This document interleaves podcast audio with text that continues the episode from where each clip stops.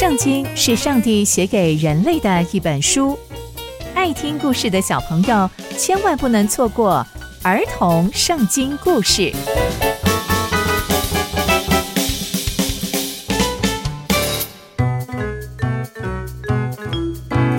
各位亲爱的大朋友、小朋友们，大家好，我是佩珊姐姐。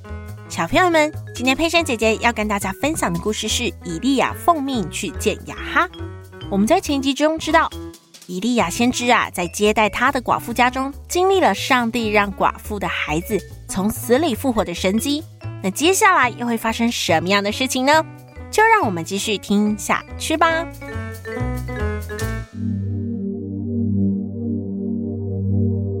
过了一阵子，就是以利亚先知说上帝不让下雨啊，下到撒玛利亚城这件事情，到了第三年的时候。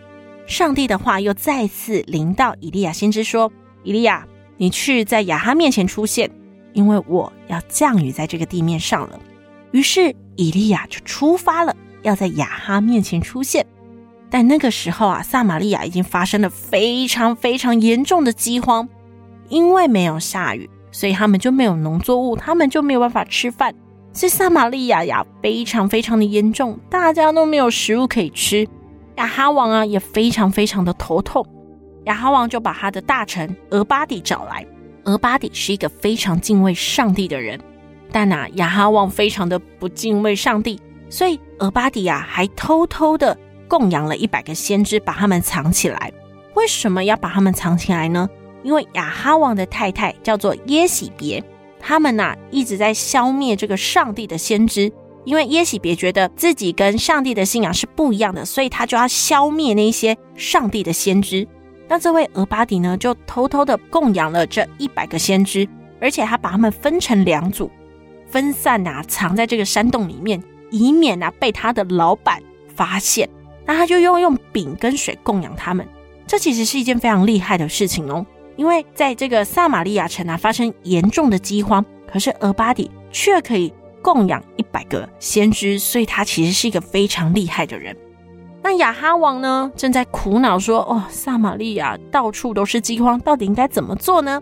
他就把这个俄巴底找来，就跟他说：“俄巴底呀，你呀去走遍这个地，到所有的水泉跟溪水那边看看，也许我们可以找到一些青草啊，让这些牲畜啊可以继续活下去，以免啊连牲畜都灭绝了。这样我们。”又没有粮食，连牲畜都没了，那我们真的是要灭亡了。